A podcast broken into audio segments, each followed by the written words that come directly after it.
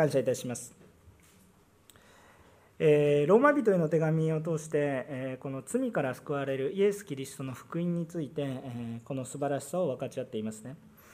え私たちはこの世において、えいつ命を失うかということについて誰も理解している人はいないと思います。明日の命もわからない者たちです。突然それはやってきます。でしかしですねこれは必ずやってくるものであります、えー、私たちはやってこないことに対しては多く心配しますけど必ずやってくるものに対して何の準備もしていない私たちであることが多いわけですね。いろんな心配をして健康のために保険に入ったりもするかもしれませんが本当に体を代替するかわからないようなことに多くのお金は費やすかもしれませんが、えー、この死に対しては何の準備もできない。死に対してお墓を準備することが私たちの準備なのかそれはあまりにも虚しい話です。しかしこの世で必ず命は失うんだけれどもそれは自分たちの力ではどうすることもできないしまたこの、ま、何かすればですねこう気が紛れるというものではないのでえ、まあ、あんまり考えない、えー、というようなふうにして生きるというのが、まあ、自己防衛本能として起こってくることが現実的な話ですね。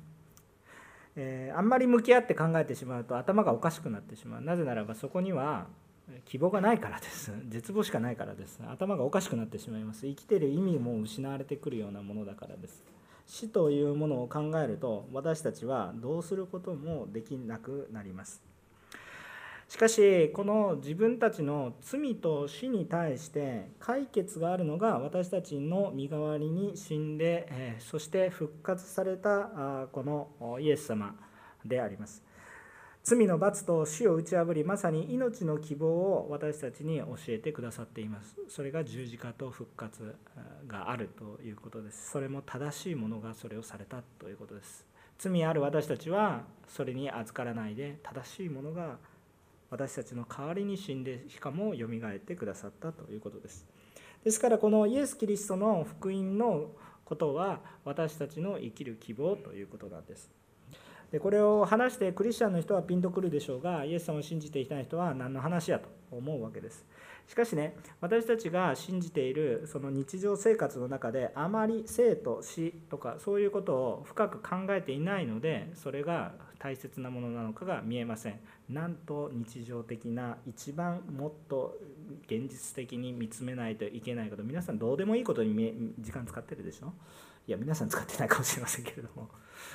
ねどうでもいい、え情報の中で踊らされ今日を設ける今日をね、えー、こう苦しむ、えー、そういうことはですね、え今日生きる私たちにとっては重要かもしれませんけれども、まあ、それはなんとかなるんですね。え、でも実際にもうどうすることもできない生と死、え、これを私たちにとって遠い存在私たちの日常生活とは非常に遠い存在と考えると聖書の御言葉はあまり有意義に感じないんです。そんなものが飯の種になるのかみたいな感じですよね、え、聖書の御言葉を読めば今日のテストの点数が上がるのか今日私に職業が与えられるのか、ね、いやまあ私はそれ以上のものが与えられると思ってますがあのまあこの生と死がですねあんまりにも遠い存在だと愚かにも考える私たちは聖書の御言葉は無意味だと考えるでしょう。しかし、えー、本質をちゃんと考えると考えることができるならばそれは非常に生と死というものは非常に日常的というか私たちの生活にもう密接してるというかそれがなければ私たちではないというぐらいに本当に身近なものです。考えないようにしているので遠くなりますけれどもそれは現実目の前にあることです。ということです。そのことに気づけた時に初めて福音というものが全てなんだなということが分かってきます。でこの福音の力強さは私たちの日常生活をも変えてしまうものなんだなということが分かってきます。これは自分たちの罪と罰そして生と死というものを考えていない人にとっては何の価値もないように思えますがしかしそれを少しでも考えた人にとってはこれほど解決になる明確な答えはどこ探しても絶対にないです。探せるもんなら探してみてください。その時間と労力は無駄に終わると宣言しますけれども。ここの福音には答えは初めから最初からずっと記されてずっと語られてるけど人が無視し続けているっていうだけの話です。どうぞ原点に戻ったら良いと思いますね。さあだから今日は生と死についてもいろいろ考えますね。若者であっても召される時はすぐ来ます。老人であってもなかなか呼ばれない時もあります。それは主のものだからね。主に委ねるしかないんですけれども。さて今ローマ人への手紙を通してイエス・キリストの福音を信じた者が命の希望を持ってどのように人生が変えられ同時に私たちの生きていく指針というものが示されているのが最近読んでいるローマ人への手紙の後半部分ですよね。で今日の箇所はまさに私たちの生きる目的が明確にもう端的に記されているところですね。非常にこう分かりやすいところです。分かりやすいですが深くなるといろんな話をしないといけないです。さあ2つの話をしたいと思います。まず第一、もう書いてある通りなんですが、裁くのではなく受け入れて愛を示しましょう。裁くのではなく受け入れて愛を示しましょう。1節から4節を読みます。今日の本文。信仰の弱い人を受け入れなさい。その意見を裁いてはいけません。ある人は何を食べても良いと信じていますが、弱い人は野菜しか食べません。食べる人は食べない人を見下してはいけないし、食べない人も食べる人を裁いてはいけません。神がその人を受け入れてくださったのです。他人のしもべを裁くあなたは何者ですか？しもべが立つか倒れるかそれは主人次第です。しかししもべは立ちます。主は彼を立たせることがおできになるからです。アメン。しもべに重要なのは主人であってしもべ自身ではないという話なんですけれども。1節から4節を見てみるとまあ、イエス様の愛を深く感じた人々に対する勧めがされているその部分になりますね。今日の聖書の箇所の最初の勧めは弱い信仰の弱い人を受け入れなさいということです。簡単に言うとね。えー、表面上に現れることは信仰にの弱い人を受け入れなさいということです。じゃあこの信仰の弱い人とは一体どういうことなんでしょうかっていうと今日この本文の流れから見ると相手を裁いてしまう人のことです。相手を裁いてしまう。ごめんなさい。相手を裁いてしまう人のこと。えつまりそれはよ強い人っていうのは単に強いんじゃなくて弱い人を受け入れていくために強さがあるわけです。その強い人っていうのは強さを誇示して俺は強いんだっていうためにその強さがあるんじゃなくてその強さを無駄に使うなということです。本当に愛のために用いなさい。それ一体何かって言ったら強さは無駄に強さを与えられてるのではなくて愛を示すために用いられてる。富む者は何のために富んでいるのか自分は富んでいるぞと自慢するために持っているのでその富を愛を用いるために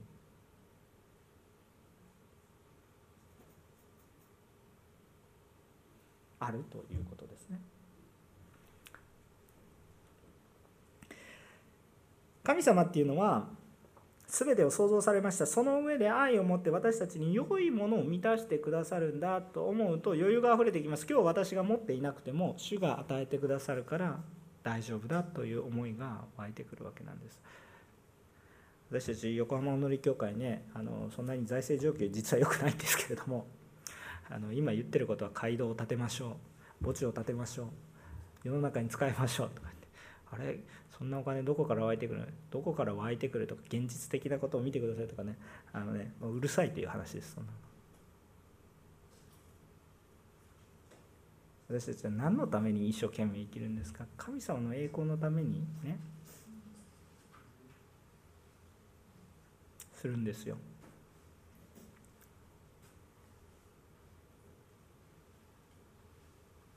何が自分の力でできるかじゃなくて何をすべき存在なのか。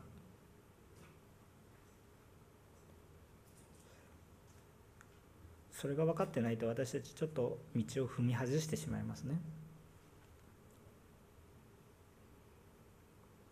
あの私も常識人なのでえいつも悩みますけれどもいつもこれ冗談のように言いますけど私に影響を与える2つの本。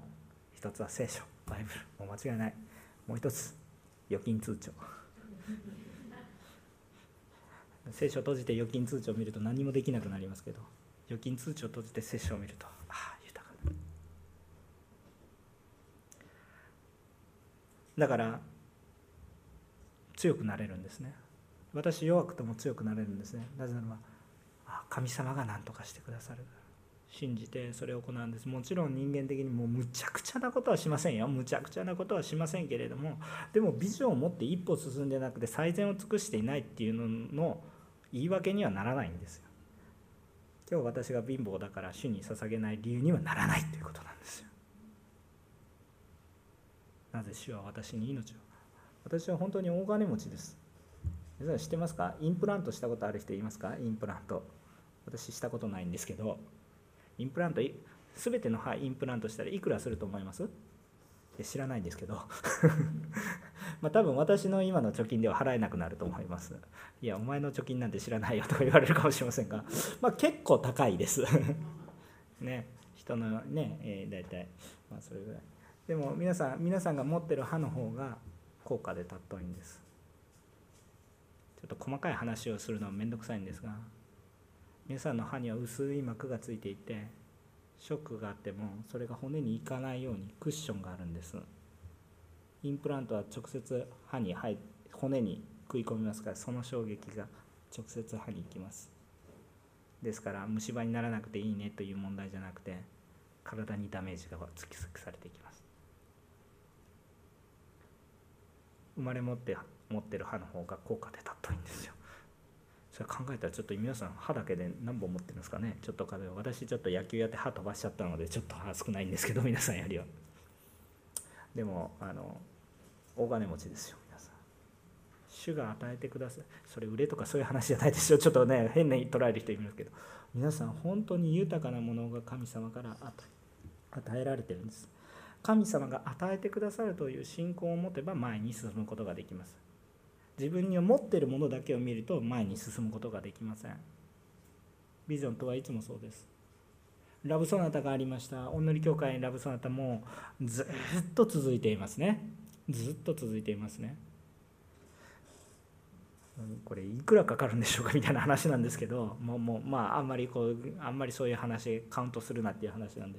でもすごいちょっと皆さんの考える単位のお金ではないと思います。でもそれを一教会がみんな捧げてそれを行い続けてきたんです。それをビジョンを持ったのはいつの時ですか？そんなに大きな教会の時ではありません。24時間衛星放送を飛ばしましょう。書物を書きましょう。それは大きな教会だからできたのではなくて小さい時に与えられたビジョンです。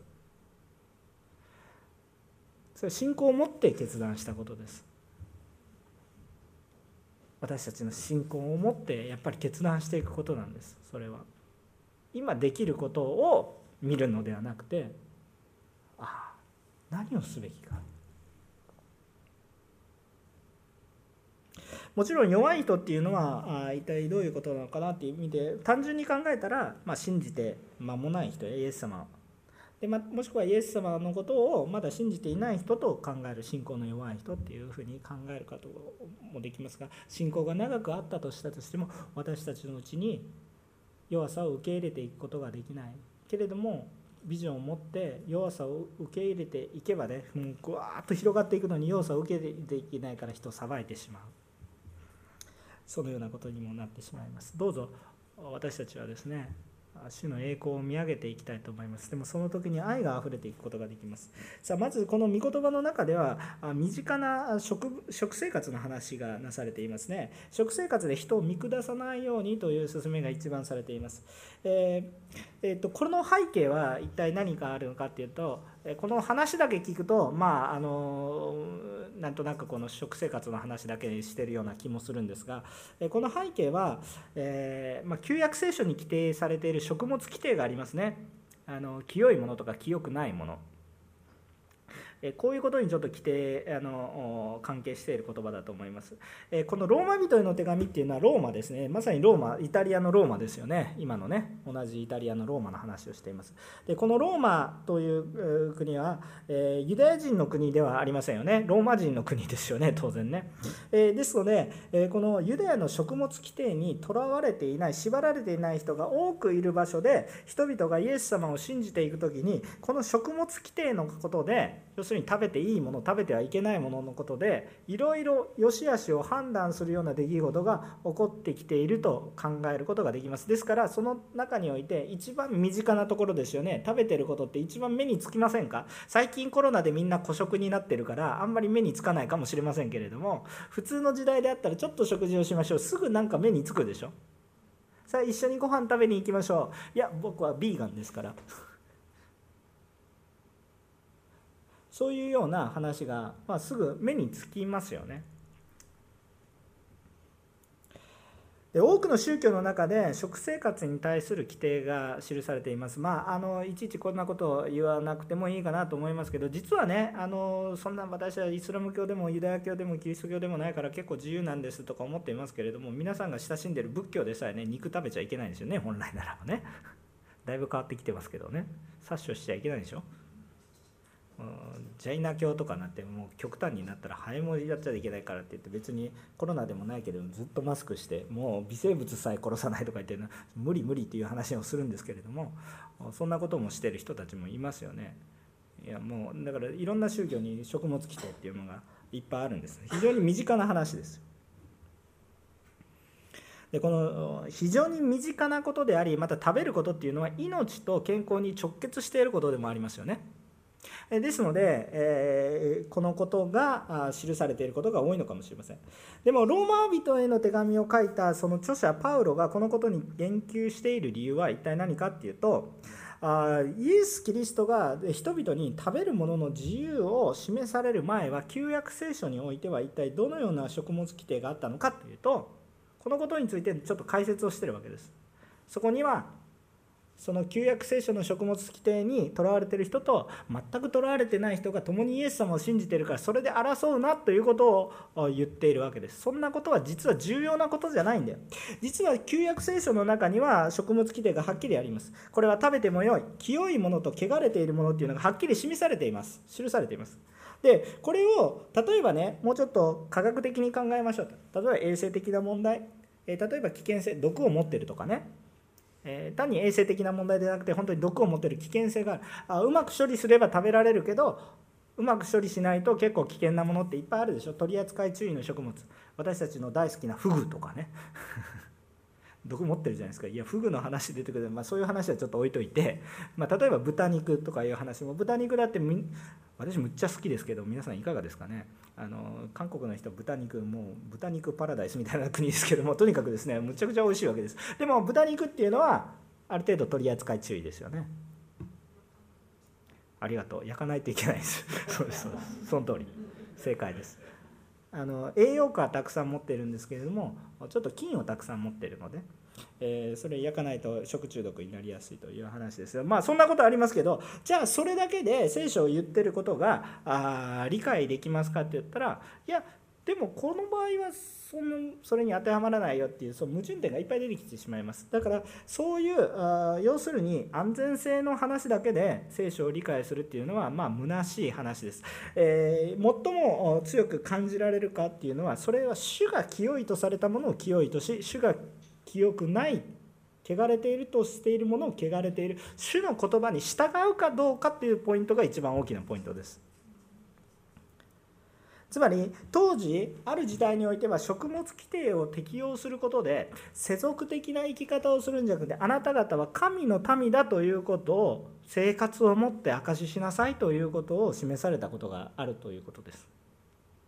多くの人たちはたくさん何でも食べていいや自分の好きなものを自分で食べたいように食べていたけれども私は神様の喜ばれるものを食べますそうするとこう嫌がられますけれどもそれを証し死んでいかないといけない時代があったということですね。あの旧約聖書ってそういう時代でもうなんかわけわからないんだけどとにかくこれ守りなさいって言われたっていう感じですなんか小さい子供が包丁を持って遊んでたら「それはダメ!」とか言われて「なんでダメなの?」とか言って説明したってわからないからとにかくダメって言ってまずダメっていうことを危ないからダメ触らないっていうふうに教えられたような時代だと考えられればいいいいわけですよね。それは何かっていうとそれは実際に危険か危険じゃないかっていうところも含まれるかもしれませんがそれ以上に神から離れていることが危険だよということを示すためにまず規定が示された。でもそのことを受け入れていくためにはちょっと時間がかかります幼い方が最初ミルクは飲みやすいですよでもミルクばっかりだと成長しないわけですよだから硬いものも食べていかないといけないんですけどいきなり硬いものでさえお肉ステーキドーンってやってもふにゃふにゃふにゃみたいな感じで食べられないわけです。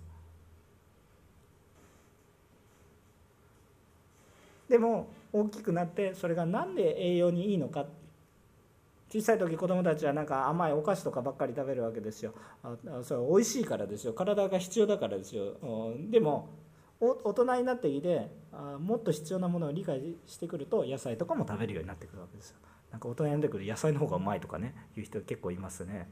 私も最近肉より野菜の方が実は高価じゃないかなってすごく思います。今更気づいたのかとか言われる方いらっしゃるかもしれないあのそんなこともありますね。そんなこともあります。ででとにかくですねそのことによって神の栄光に気づかせること食物規定を持って神の栄光野菜をとっているならば本当本当はですねたくさんのものを食べているよりは不利な状況ですね。野菜だけ食べます、えー、もしくはああの肉もこの肉も食べればいいけどこういう肉しか食べませんって言ったらその豊かさの面においては不利な状況がありますよね。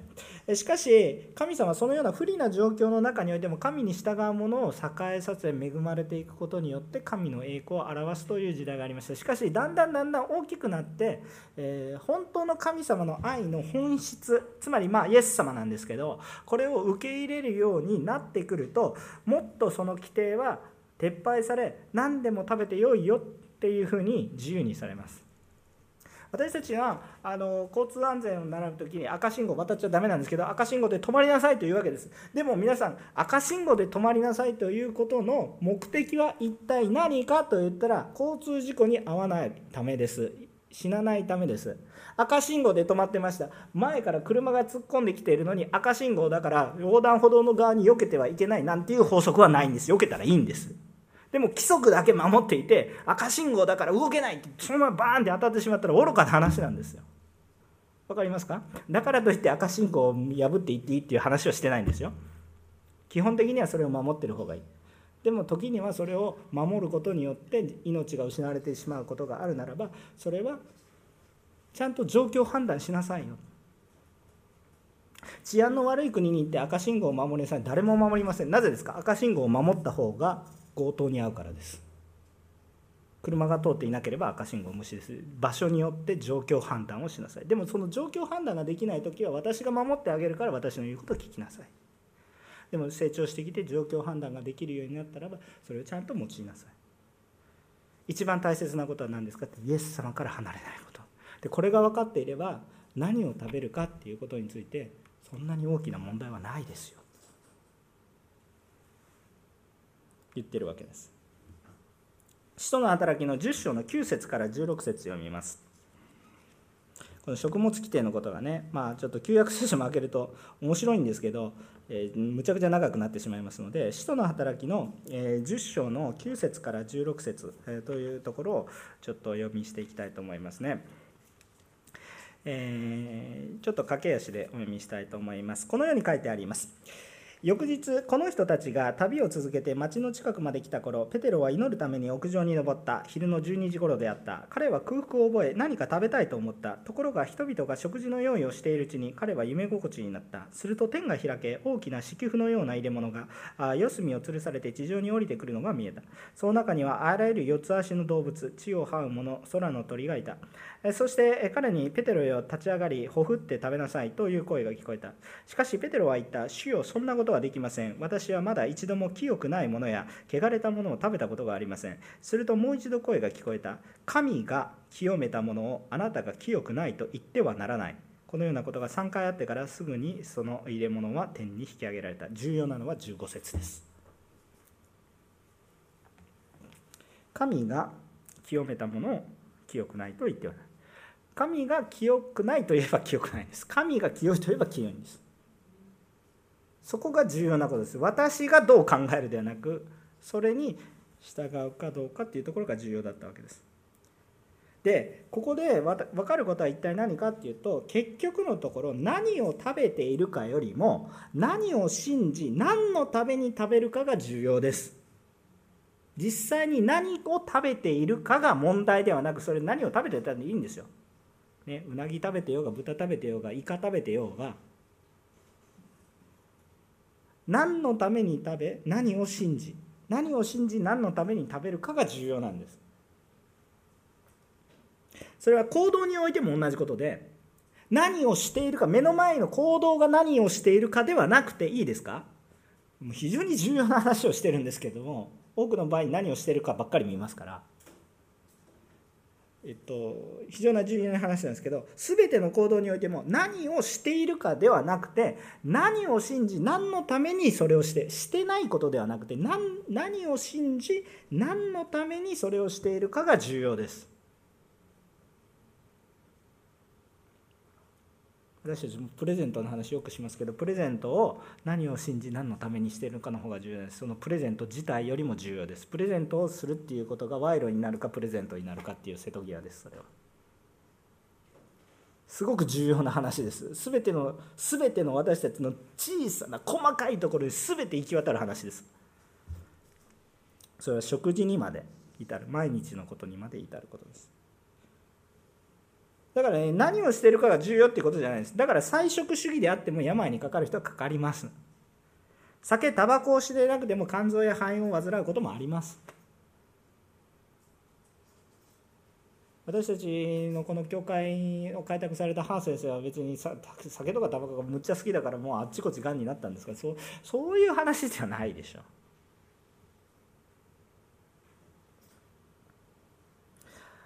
かといってこれは何も管理せずいや酒もタバコもしていいんだと考える人はそもそも何の話をしてるかを聞いてないですよ。何を信じ何のためにしてるのか。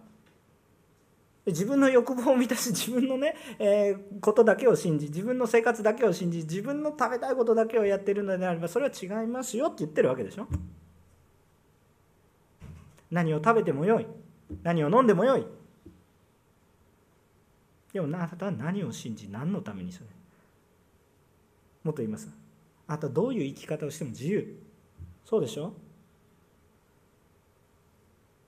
罪ある世界だと人が上に立ちますからどうしても完全な自由ってなかなかないですけどアダムとエヴァに最初神様は何て言ったんですか？何をやってはいけない何をやってはいけない何をやってはいけないって命令しましたが言ってないですよ最初にそのどの木からとっても食べてよあなたが全て支配しなさい。ただ私を覚えなさい。この木は私のもの。1本だけ。2本だけかな。まあとにかく。基本自由。でしょ？皆さん何をやっても自由。でもあなたは何を信じるのか？何のためにそれをするのか？何をするにも自由。でもあなたは何のためにそれをするんですか？何を信じてそれをするんですか？それがずれていると良いものであっても毒になりますわかりますか？これが本当に私たちの中に非常に重要なことです。コロサイ人への手紙の一章の16節を読みましょう。コロサイ人への手紙の一章の16節さあではご一緒に読みましょうか。3はい。なぜなら天と地にあるすべてのものは見えるものも見えないものも王座であれ主権であれ支配であれ権威であれ巫女によって作られたからです。万物は巫女によって作られ巫女のために作られました。アメン。アメンですか？イエス様によって創造され、ね、全ては言葉によって創造されイエス様によって全ては創造されそして巫女つまり万物は誰のためにあるんですか？イエス様のために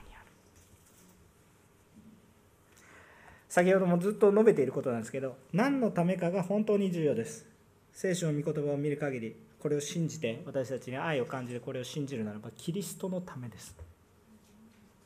だから今日礼拝するっていうことはどれぐらい重要なことかってなぜ？神に栄光キリストのためにするから。この礼拝そのものもここの礼拝式のこの前に一番前にたとえ座っていたとしたとしてもこれはキリストのため主を愛する思いがない。何か別の目的で来ているならばそれはそこに座っていてもこの場所にいたとしてもそれは決して良いものではありません。でもたとえ後ろでたとえ映像ででも今日主のために私の最善を手なしているならばそれは霊的に豊かなものとなりあなたを養いあなたのうちに愛があふれ力があふれてくるものになります。何を信じ何のためにしているのか。何をしているかっていうよりもその目の前に現れてきていること何を信じ何のためにしているのかっていうことが私たちのうちに現れてくるということが非常に重要だと思います。しかしここで私たちはジレンマに陥るんです。なぜならば先ほどから言ってるように弱さを受け入れるということは間違いを容認してしまうことにつながると感じるからです。弱さを認めるっていうのは間違いをこう容認していく間違ってもいい罪を犯しててもいいよって言ってるように感じるからです。ここでいつももういつもジレンマです。どんな人生の中にあっても必ずジレンマに陥ります。突き詰めていくと。そうです。許すか？間違ってるか？正しいか？絶対ここでぶつかるんですよ。でしかもこのジレンマを解決する方法が人間側にはないということです。これ全然ないんです。もう歴史が証明してます。絶対にないです。正しさを証明していけば人が死にます。人が死んでほしくないと思って愛を尽くせば不正がはびこります。不正がはびこった結果結局多くの人が死にます。どどっち行っても滅びになるんです。だから行き詰まっちゃうんです。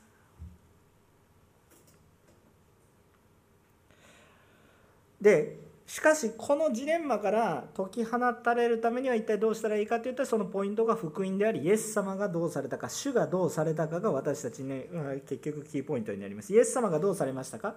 正しさを示すために人々を裁き滅びましたか？滅ぼしましたか？してないでしょ？どうなったんですか？正しさを示すために自分が犠牲を負われるんですよ。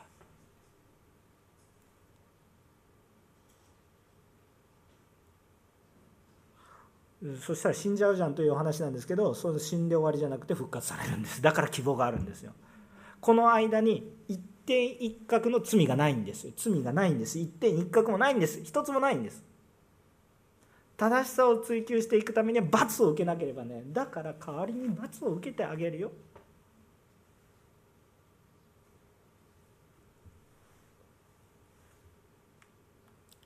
私たちもね自分で正しさをずっと追求していくと頭がおかしくなります。自分自身も許せなくなります。自分自身許してない人多いんじゃないですか？いらっしゃるでしょ。う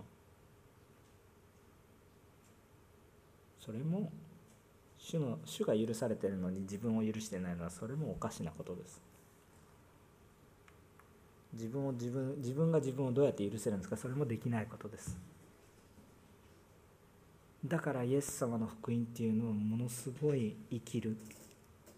人生の価値をかける意味があるんです。全てに対して行き詰まりじゃなくて道を示すんです。こうやって生きればいい。私はイエス様の代わりになることはできません。いや一生懸命やろうとしたら自分も誰かの代わりに死ぬ。そんなかっこいいことできません。もうちゃんとイエス様が死んでいらっしゃいます。私もイエス様の代わりになることはできない。私が示すことはイエス様がそうされた。だって私が死のうとしてもあなたは生きなさいって言われるんだから。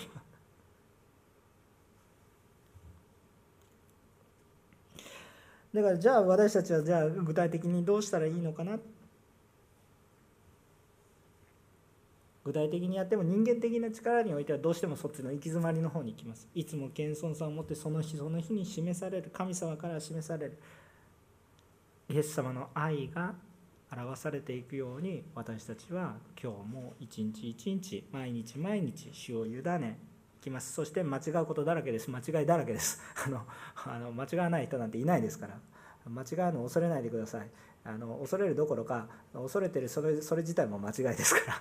あのもうこうでいや間違わない人間なんていないんですよ。間違わないようにしようとすること自体も間違ってますから。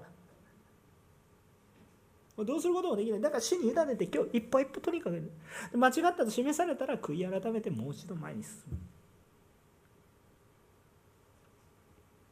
私たちは神様の愛を示したいんでしょうか？それとも自分の正しさを示したいんでしょうか？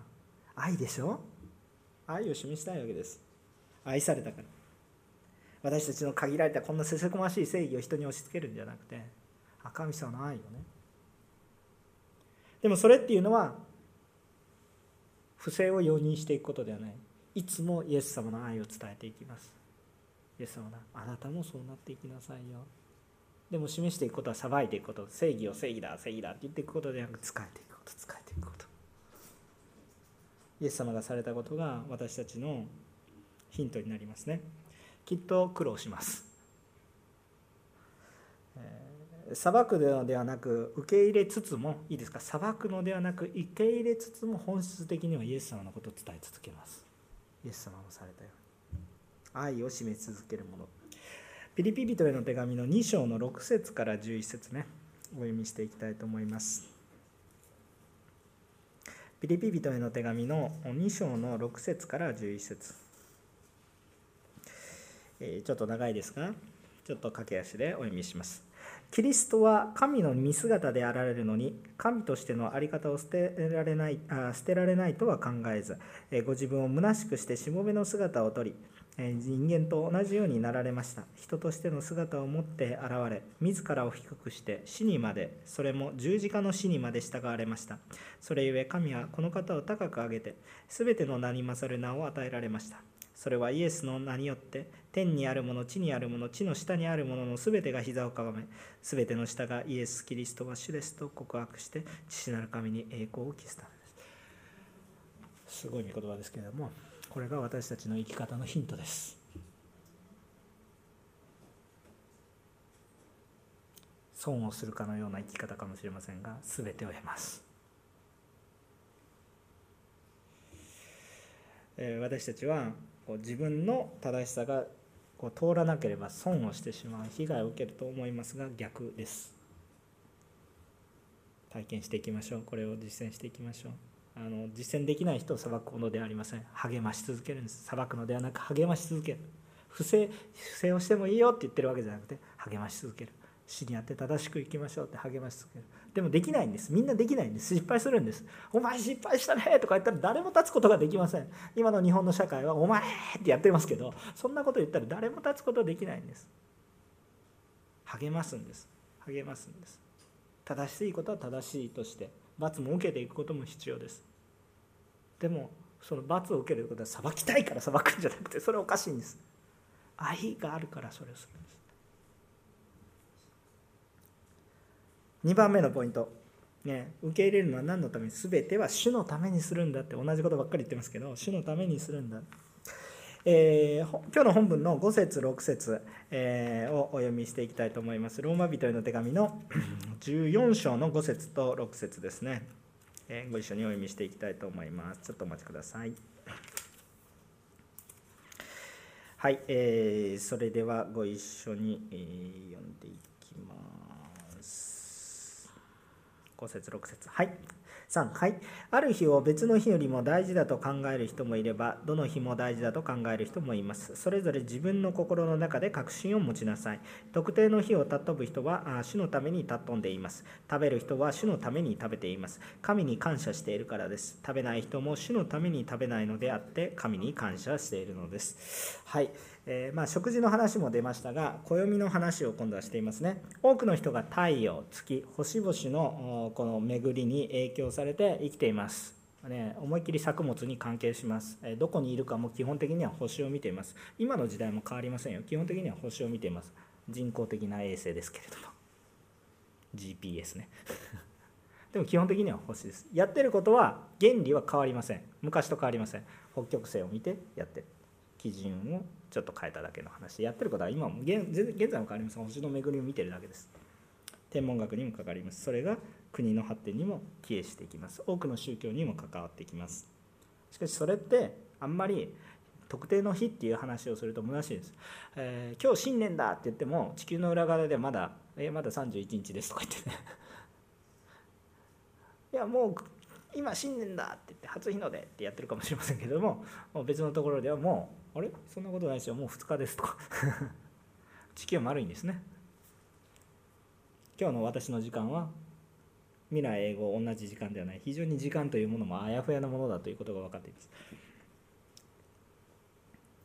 しかしどういう暦をとっていてもいいけれども結局何を守るかどの暦を守るかが重要ではなくて何を信じ何でそれを守っているのか何のためにそれを守るのか何を信じ何のためにこれが非常に重要なこと。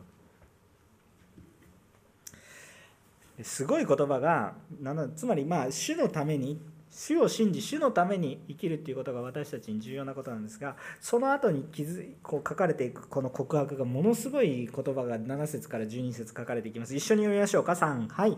私たちの中で誰一人自分のために生きている人はなく自分のために死ぬ人もいないからです、えー、私たちは生きるとすれば主のために生き死ぬとすれば主のために死にます。ですから生きるにしても死ぬにしても私たちは主のものです。キリストが死んでよみがえられたのは死んだ人にも生きている人にも主となるためです。それなのにあなたはどうして自分の兄弟を裁くのですか？どうして自分の兄弟を見下すのですか？私たちは皆神の裁きの座に立つことになるのです。次のように書かれています。私は生きている主の言葉。すべての膝は私に向かって掲められすべての舌は神に告白する。ですから私たちはそれぞれ自分について神に申し開きをすることになります。アメン。いや自分らしく生きましょう。よくねあのこうあの学習塾とかなんかセミナーとかに行くとよく自分らしい自分になれなる自分なりたい自分になるとかそういうキャッチフレーズが結構いっぱい誘惑の言葉がいっぱい あんまり言うと怒られるかもしれませんがそういう言葉がいっぱいあります、えー、どうでしょうかね。私それはあんまりあのまあおすすめしないかなと思いますね。えー、なりたい自分になって本当に 救われるんですか？多分救われないです。あの夢を持つなと言ってるわけではなくて持っていいんですけどあのどうでしょうかね。皆さん食べたいものをいつも食べていたら満足しますか？多分生きてる意味を見失うんじゃないかな。と思います。何でもできるようになったら人生虚しくなります。うん。自分の成し遂げたいことだけを成していると本当に虚しくなると思います、うん、まあ私はその立場に立ったことはないんですけれども。多分そうなるだろうなと思います。大なり小なり人生の中でそういうことは感じる人も多いと思います。しかし主のためにってなるともう終わりがありません。たとえ引退したとしたとしても私の人生は悠々自適な人生はないと感じます。寝たきりになっても悠々自適な人生はないと思います。主のために生かされているんだから。何か意味あるんですよね。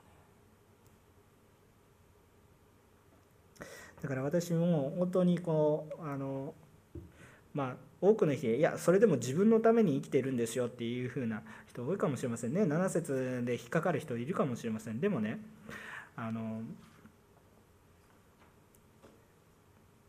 よく本当に考えてみると主のために生きると本質的には最も自分のためになってるんだなというふうにも思います。おまけのようにそういうふうになるんですけれども自分自身のために生きている人は非常に孤独です。しかし人のために生きている人は非常に喜びにあふれます。その人生の幸福度がものすごく高くなると思います。あの面白い話でこれ実際にあの研究でもされてるんですけれども孤独に生きてる人っていうのはやっぱり病になりがちだそうです。あのこれはまあ実際に研究があるみたいですね。私も医者じゃないのではっきりそういうことは自信を持って言えないですけどでもそういう研究されてる方がね別にクリスチャンじゃなくてもいらっしゃってね。やっぱりつながりがあってコミュニティがあって愛の関係があって面倒くさいですよ相手がいたらね。自分の思い通りになるんです。でもその人のことを思っていろいろ考えて。ねそしたらねそういう人があんまり病になりにくいんですって。そういう結果が明らかに出てるそうです。だからコミュニティを持ちましょうっていう話が結構あります。お金持ちになって全部悠々自適。全部自分を支えてくれます。でも年寄りになって守ってくれます、えー、生活のあれはありません。でも何しても虚しいっていう人生の方がおそらくその幸福度はものすごく下がって病になりやすくなります。なんかわけわからんですよね。不思議なことです誰かのために生きれる人は幸いです。でも誰かのためにを超えてさらに神のために生きその上で誰かのために生きれる人は幸福度がものすごく高いですね。あの楽ですかって言ったら楽じゃないと思います。しかし生きるにしても死ぬにしても主の栄光のためにっていうことをね本当に思うんですね。でねこの最後のね12節の御言葉が本当に強烈な御言葉ですよ。ですから私たちはそれぞれ自分について神に申し開きをすることになります。はい。最初に必ず私たちは死にますっていう話をちょっとしたんですけどいきなり絶望的な話からしてるんですけどあの私たちはね今何をしてるか今日何をしてるのか嘘つけない神様の前に出て全部知っておられるからじゃあなたこれをこれ何何でこれをしたのか説明しなさいって言われるんですよ。その時に何を信じ何のために生きていけたかっていうのが試されます。え？なりますよ。全て申し開きをすることになります。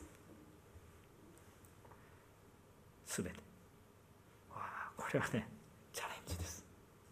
今日の生活がピリッとしてきます。私は何を求める？正直な話ですよ。正直な建前の話じゃないですよ。いくらでもかっこよく見せることができますよ。西山よお前メッセージをしてるんだから今日はお前本当になんか清いなみたいな感じで見せることはできますよ。いやそうじゃないんですよ。神様心を見られてもうやばいんですピリッとします。皆さん私はメッセージよく聞いてます。神様の心向かっています。今日のお昼ご飯何にしようかって言ったら今日のお昼ご飯なんで礼拝中に今日のお昼ご飯のこと考えたんだって神様に申し開きをすることになります。そのまま思ったままに答えることになります。ピリッとしますね。でもそれは必ず来ます。あのですねえっと、私ちょっと感動した映画がありまして私野球好きなんですよね。野球好きで今大谷選手がですねあのほらむっちゃ活躍しててこのあんまりいいニュースが今日本でない中で結構ねあの嬉しいですよね。別に私と何の関係もないですけども なんか嬉しいですよね。全く関係ありません。なんかなんかスポンサーになれるわけでもないしね。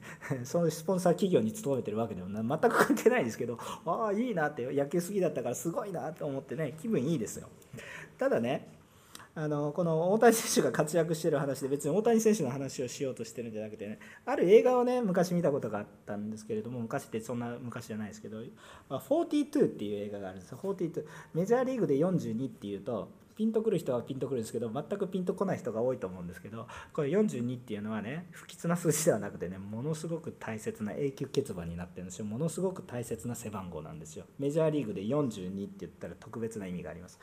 えっと、これ映画にもなっていて2013年に,、えー、にあの42世界を変えた男って別に映画の宣伝してるわけじゃないですけどそれ見て感動したんですよね。あまあまあ、あのその映画を見て感動したんですよ。でメジャーリーグの話でで近代メジャーリーグが確立していく中において当時のアメリカっていうのは人種差別が非常に厳しい時代の中にありましたよね、まあ、あの白人とホワイトとカラードってね完全に分けられていた時代。もう完全に分かれてましたよね。あのバスも水道もトイレも全部そのように変えらかやられていた時代。しかしねあのこの近代メジャーリーグになったそのメジャーリーガーの中でアフリカ系の人で最初の人と言われて、まあ、あのメジャーリーグそのものはもうちょっと歴史があるので、まあ、アフリカ系の人もいっぱいいたんですけど近代のいわゆる近代今のメジャーリーグのような形になっていった時代の話ですね。でそこで最初にメジャーリーグになった人がジャッキー・ロビンソンっていうあのアフリカ系のメジャーリーガーがいたんですけれどもこの人のがモチーフになっている実話をもとにした映画なんですよね。でその人のこの私が誰にに感動したかというとジャッキー・ロビンソンもすごい人だなと思ったんですけど私はそのオーナーの言葉に非常にまあ多分この作品を作った監督のうちにちょっと進まあ監督じゃなくてもなんか作り手の中に信仰者がいたんじゃないかなと思ってそのことを入れたんですけどさすがにやっぱり信仰のある国の作る映画だなと思ったんですけど彼のチームの、まあ、ブルックリン・ドジャースっていうね、まあ、ドジャースですよね、まああのえー、のマネージャーがいるんですよ。で、まあ、実在する人物ですブランチ・リッキーっていう人なんですけれども映画中ではハリソン・フォードがやってるんでむちゃくちゃかっこいいんですけど あのハリソン・フォードが演じてますよね、まあ、でもあのその人が出てくるわけですよ。でこの人が、まあ、有能な選手を探している時にアフリカ系にそれを求めていくわけですよ。実際にアフリカ系の人でやっぱり、えー、体に恵まれてる人もいてあこの人有能だなって言って、えー、見つけてきてジャッキー・ロビンソンを自分のチームに初めて黒人として入れるんです。当然ねそうなってくると自分のビジネスパートナーあもうこのもう人種差別が当たり前の時自分のビジネスパートナー自分の会社の名前も落ちる。もう商売としてはガタ落ちでで周りから半分脅迫じみたような言葉でバーっていろんな脅迫も入ってくる。でこんなこういう状況なのにわざわざどうしてアフリカ系入れるんだ？とで自分のビジネスパートナーから電話友達からもらってきた。でもそれも半分批判じみたものであって、えー、そういうふうにしてきたわけです。でそのまあある意味ちょっと脅される命の危険があるようなふうな感じるもの白人であっても自分のオーナー。ねそれそういうことがあったんですけど彼がこれこれをね答えるわけですよ。私これ聞いた瞬間にまさかこんな言葉出てくるかな。私野球の映画見てるつもりでああ人種差別戦ってるなと思って見てたんですけど急に突然霊的に感動したんですけどそれは一体何かっていうとそのジェネラルマネージャーがねまあいろいろ翻訳はいろいろあると思いますけどいずれ私たちは神の前で自分のしていることをもうひしら開きをすることになる。お前は何というつもりか。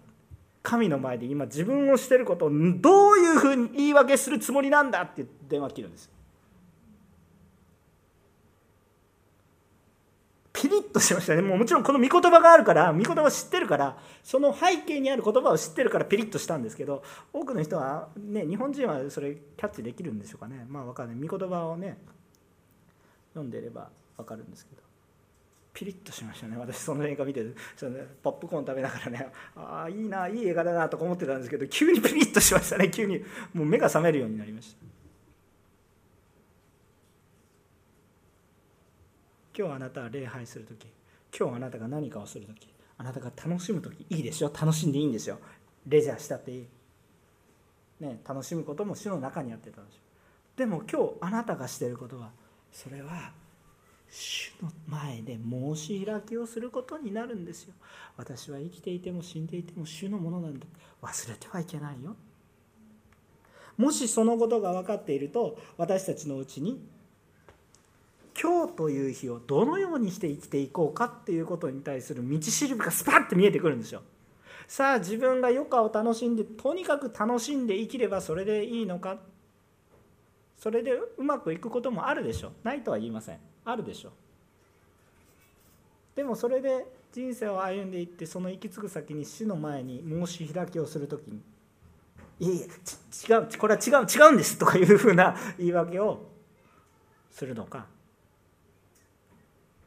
うまくできなかったですけど確かに私は主のためにしようとしたんです。ごめんなさい。うまくはできませんでしたけど。それねあなたがしようとしたことは知ってるよ。だから私が追ってあげていくよ。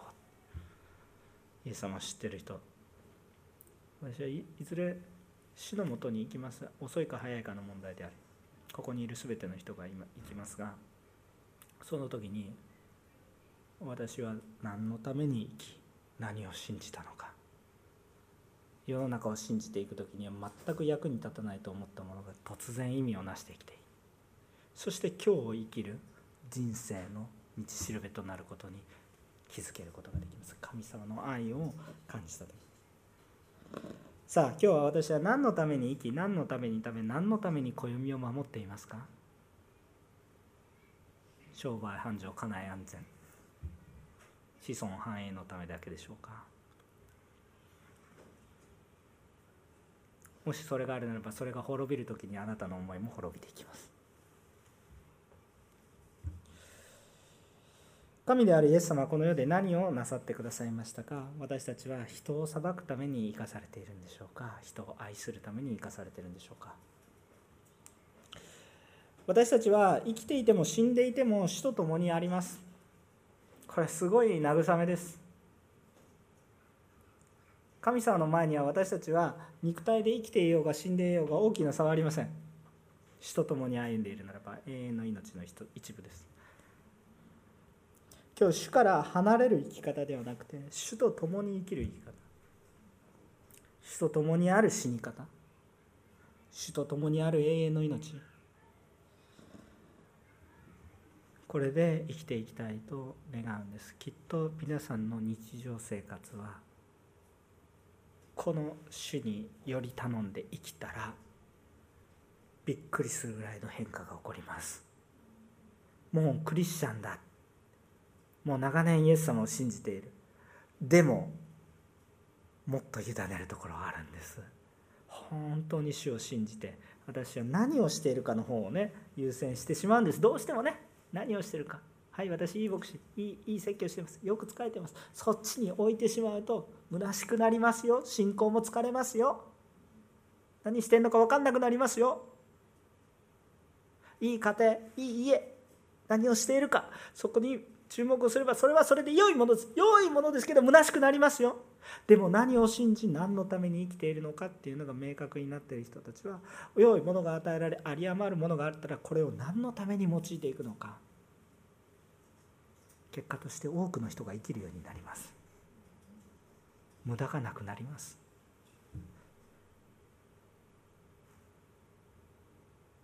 私たちの人生を主のためにちゃんと使い切りましょう。